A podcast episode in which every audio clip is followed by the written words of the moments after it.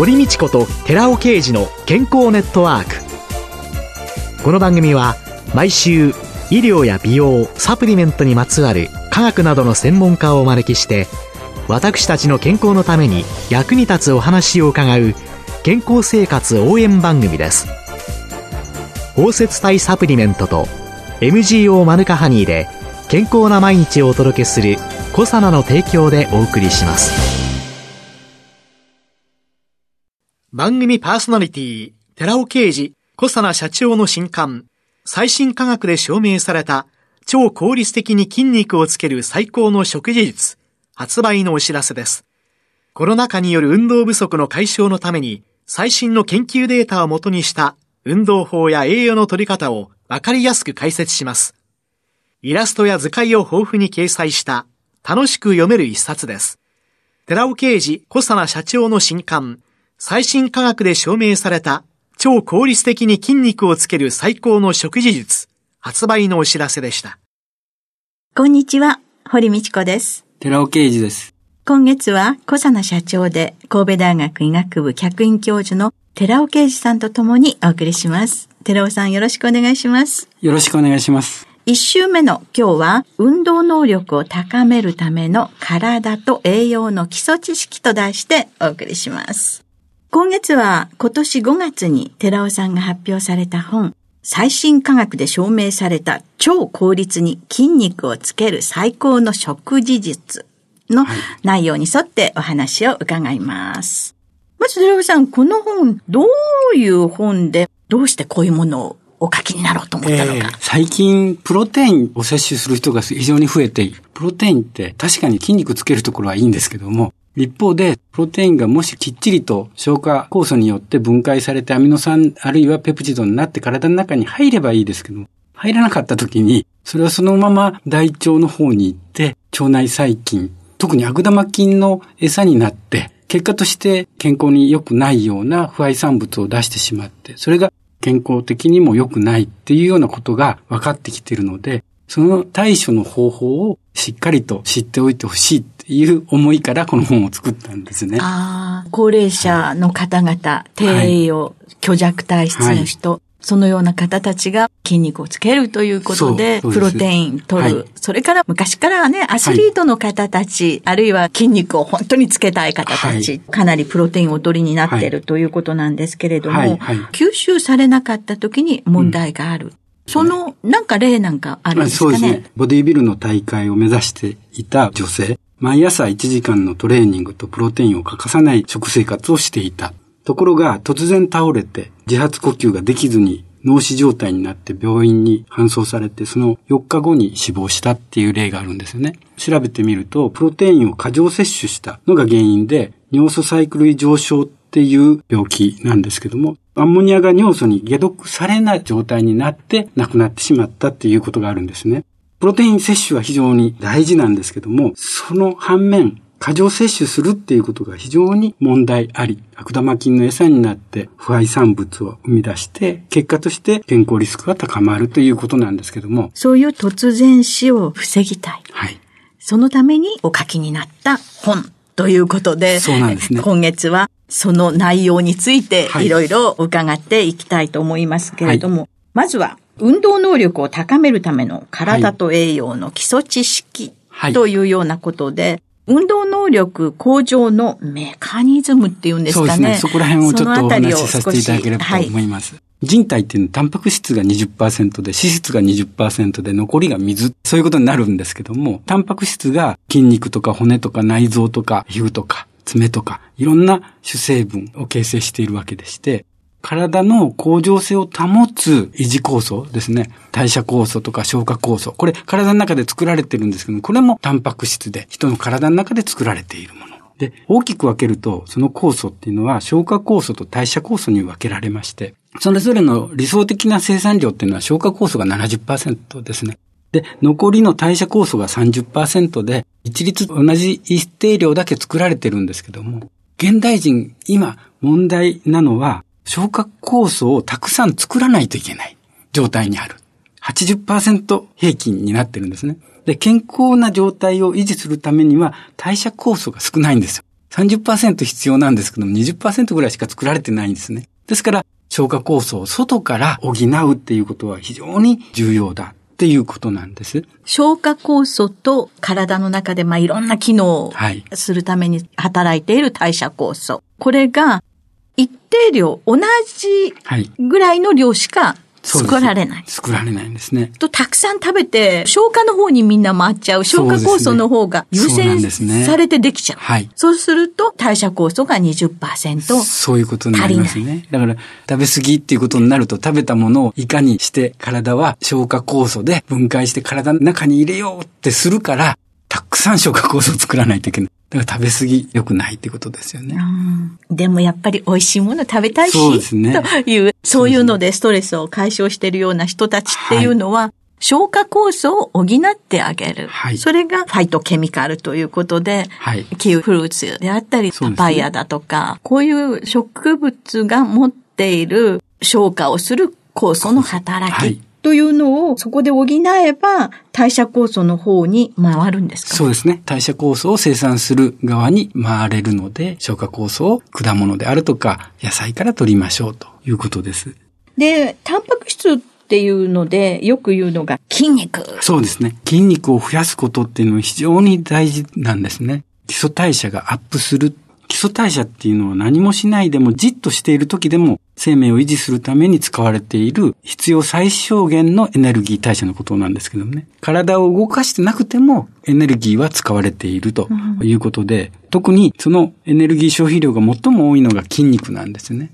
筋肉が多ければ多いほど基礎代謝は高いということになりまして、基礎代謝を維持するっていうのが非常に大事な。そのためには筋肉を増やしましょうということなんですね。で、実際に食事制限なんかをすると、はい、何から減っていくんですか？筋肉から減るんですよね、うん、で。無理して食事制限していくと、じわじわと筋肉が減っていって、脂肪が残っていくわけですよね。で、もう我慢できないからって思って、逆に再び食べ出す。そうすると、今度は脂肪だけが増えていく。結果として体重は同じなんですけども、そこに待ってるのは筋肉が減ってその代わりに脂肪が増えた状態ですから、筋肉量が減る、つまり基礎代謝力が落ちた状態になるわけですよね。どんどん燃費のいい体になっていくということなんでしょうかね。そういうことなんですね。そうすると、筋肉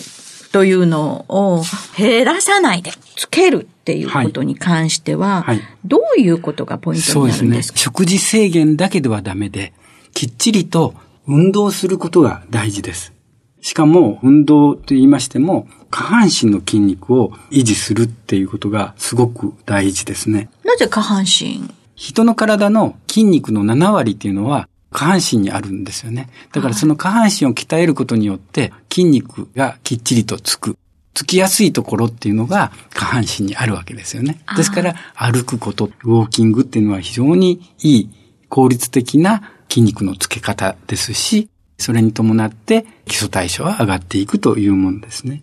筋肉といっても、はい、その瞬発力の筋肉と、はい、はい、両方ありまして、はい、健康維持ということであれば、下半身の筋肉を鍛えて筋肉量を増やすっていうことですけども、もう一つ筋肉って瞬発的な筋肉、無酸素運動による筋肉っていうのがありまして、このことによってメリハリのついた美しい体を目指すのであれば、どちらかというと無酸素運動がいいと。で、うん、さらにスポーツパフォーマンスを向上させるという目的であると、これは両方有酸素と無酸素運動の両方を鍛えるというのがいいことなんですよね。筋肉が2種類ありまして、側筋と遅筋って言うんですけども、筋トレを行うと側筋が鍛えられるんですね。例えば、魚で言うと、白身魚ありますよね。あれって瞬発的にささささっと動いてしまうから、白身魚を捕まえようなかなかメダカでも捕まえられないですよね。あれは側筋が働いているわけですよね。側筋。速い筋肉と書く、はい、その筋肉。海底にヒラメとかいて何かが来ると瞬時にふわって動きますよね。そうですね。その時に使うのが側筋。そうですね。側筋ですね。ですから白身魚っていうのは、ゆったり構えていて、はい、ある時ヒュッと動く。その筋肉。はい。側筋っていうのは筋トレによって鍛えられるもんですけども、一方で、ウォーキングなどの有酸素運動、これはチキンが鍛えられるんですね。遅い筋肉と書きますけれども。遅い筋肉ですね。はい。はい、で、こちらは長い時間の運動によって脂肪を燃焼させていくっていうことなんですけども、これはマグロとかですね、赤身魚の筋肉なんですね。なんで赤いかっていうと、血中のヘモグロビンとかですね、筋肉中のミオグロビン、こういったものは酸素を蓄えようとする物質ですけども、これ赤色をしてるんですよね。ですから、チキンっていうのは赤色になるわけですけども、これは有酸素運動による筋肉なんですね。高齢になると、側筋、速い筋肉が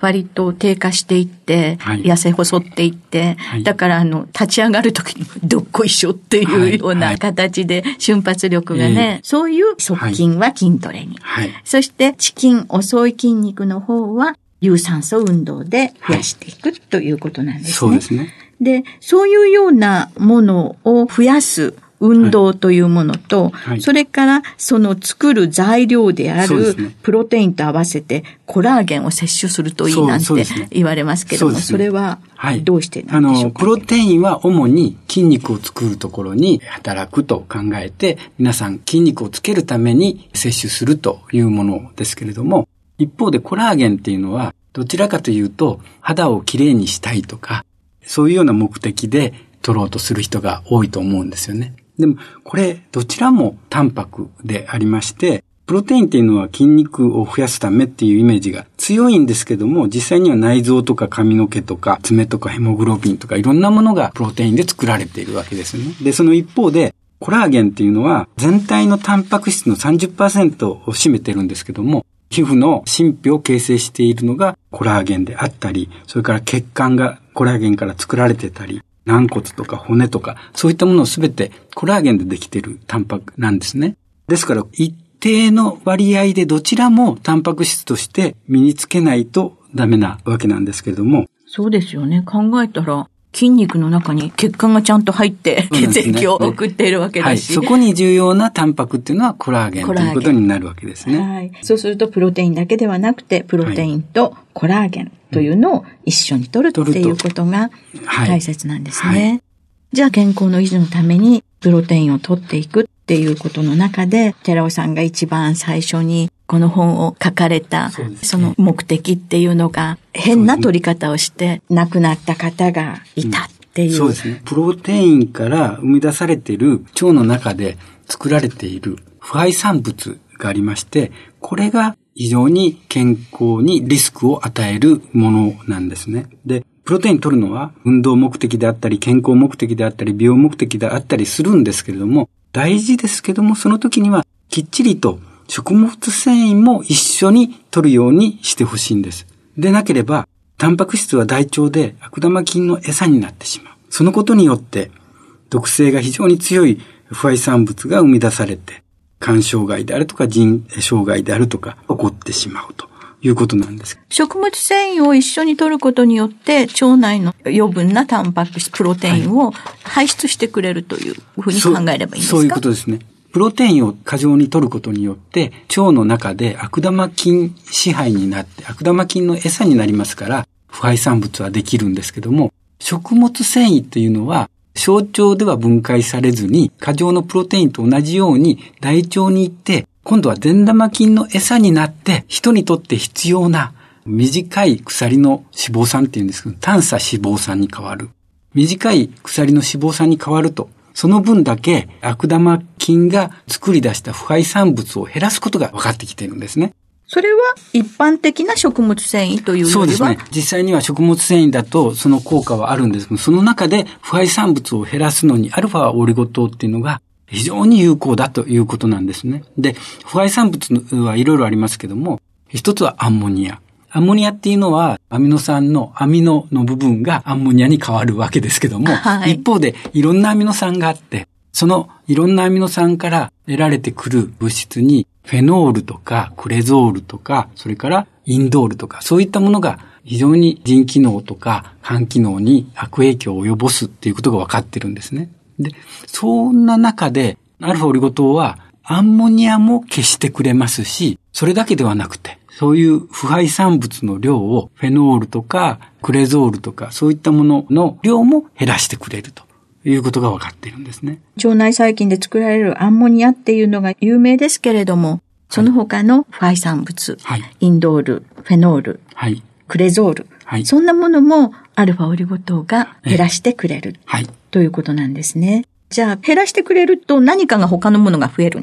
そうですね。短い鎖の脂肪酸が増えるために、はい、えー、そちらを消去してくれるということなんですね。はい。ですから、その短い鎖の脂肪酸、実際には酢酸とかプロピオン酸っていうのがアルファオリゴ糖から善玉菌によって作られるんですけども、それが腸内環境を非常に良くしてくれて、結果として不愛産物を作らないでいいようにするということなんですね。じゃあその酪酸なんかが役割を腸の中でしてくれるという、はい、そういうことなんですね。で、その酪酸に関しましては、酪酸が出るとそれが腸内環境にいかにいい影響を及ぼして健康状態にいい影響を及ぼすかについては、パート2の方でお話しさせていただきたいと思ってるんです。はい。はい、じゃあ、酪酸については次回ということになるんでしょうか。はいはい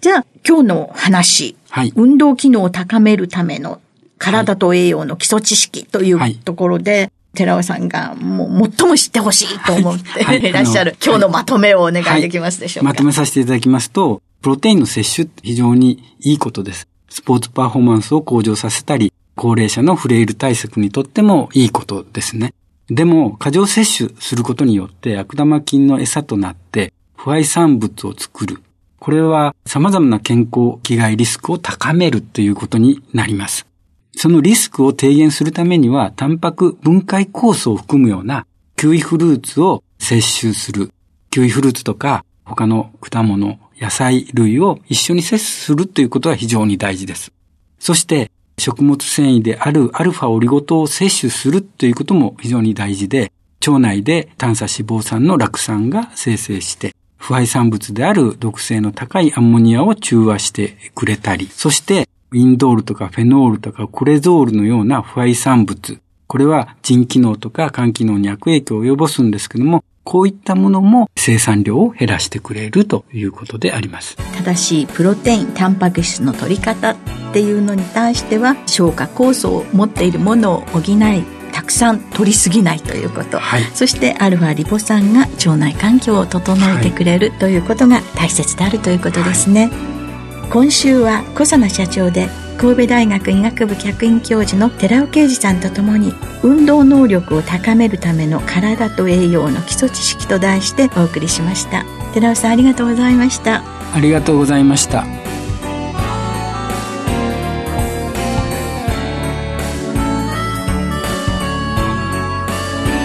ここでコサナから番組お聞きの皆様にプレゼントのお知らせです。栄養や酵素が豊富なキウイフルーツをパウダー化しアルファオリゴ糖で包み込むことによって熱や酸化に弱い酵素の活性を保ったコサナのキウイとオリゴのパウダーを番組お聞きの10名様にプレゼントします。ご希望の方は番組サイトの応募フォームからご応募ください。コサナのキウイとオリゴのパウダープレゼントのお知らせでした。